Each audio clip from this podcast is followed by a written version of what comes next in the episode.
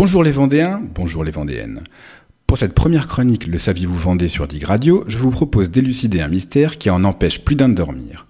Pourquoi une grande partie des noms de famille vendéens se terminent par le son O, alors que l'on sait tous que ce n'est pas vraiment notre boisson préférée? Et oui, Clémenceau, Beneteau, Retailleau, même les personnalités vendéennes les plus connues mettent un point d'honneur à arborer fièrement ce EAU distinctif. Pour comprendre, il nous faut remonter au Moyen Âge. Jusqu'alors, les personnes étaient différenciées par un seul nom ou prénom, ce qui était bien suffisant quand on passait toute sa vie dans un petit village à côtoyer les mêmes personnes. Mais vers le XIVe siècle, l'amélioration des conditions de vie va entraîner une très forte augmentation de la population et les problèmes d'homonymie. Bonjour, je suis Jean. Bonjour, je suis Jean aussi. Vous habitez où? À côté de chez Jean. Pour éviter cela, nos ancêtres commencent à associer un second nom à leur prénom pour se distinguer. Cela peut être celui de leur métier, charpentier, ouvrard, qui veut dire ouvrier, de leur lieu d'origine, le normand, le breton, d'une particularité physique, roux, petit, d'un trait de caractère ou tout simplement le prénom de leur père, Martin. Et nous y voilà.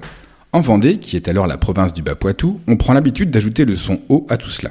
En onomastique, la science des noms de famille, on appelle ça la forme hypocoristique, c'est-à-dire affectueuse, comme quand votre ami Jean se fait appeler Jeannot.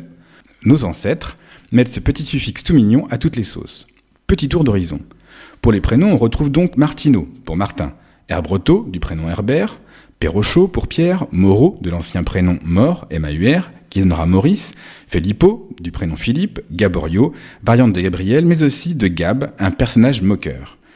Pour les métiers, cela nous donne Favreau, de Favre, forgeron, ou Drapeau, le drapier. Pour les toponymes, on retrouve Barreau, de Bar, lieu désignant un péage, Chéniaux, bois de chêne, ou Retaillot, de Retaille, un toponyme désignant un taillis.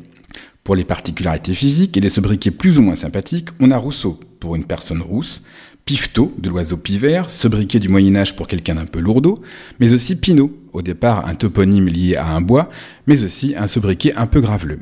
En revanche, pour Robert De Niro et Jude les scientifiques cherchent encore un lien avec la Vendée. C'est tout pour aujourd'hui. C'était Sébastien de la page Facebook Le Saviez-vous Vendée. À vous les studios.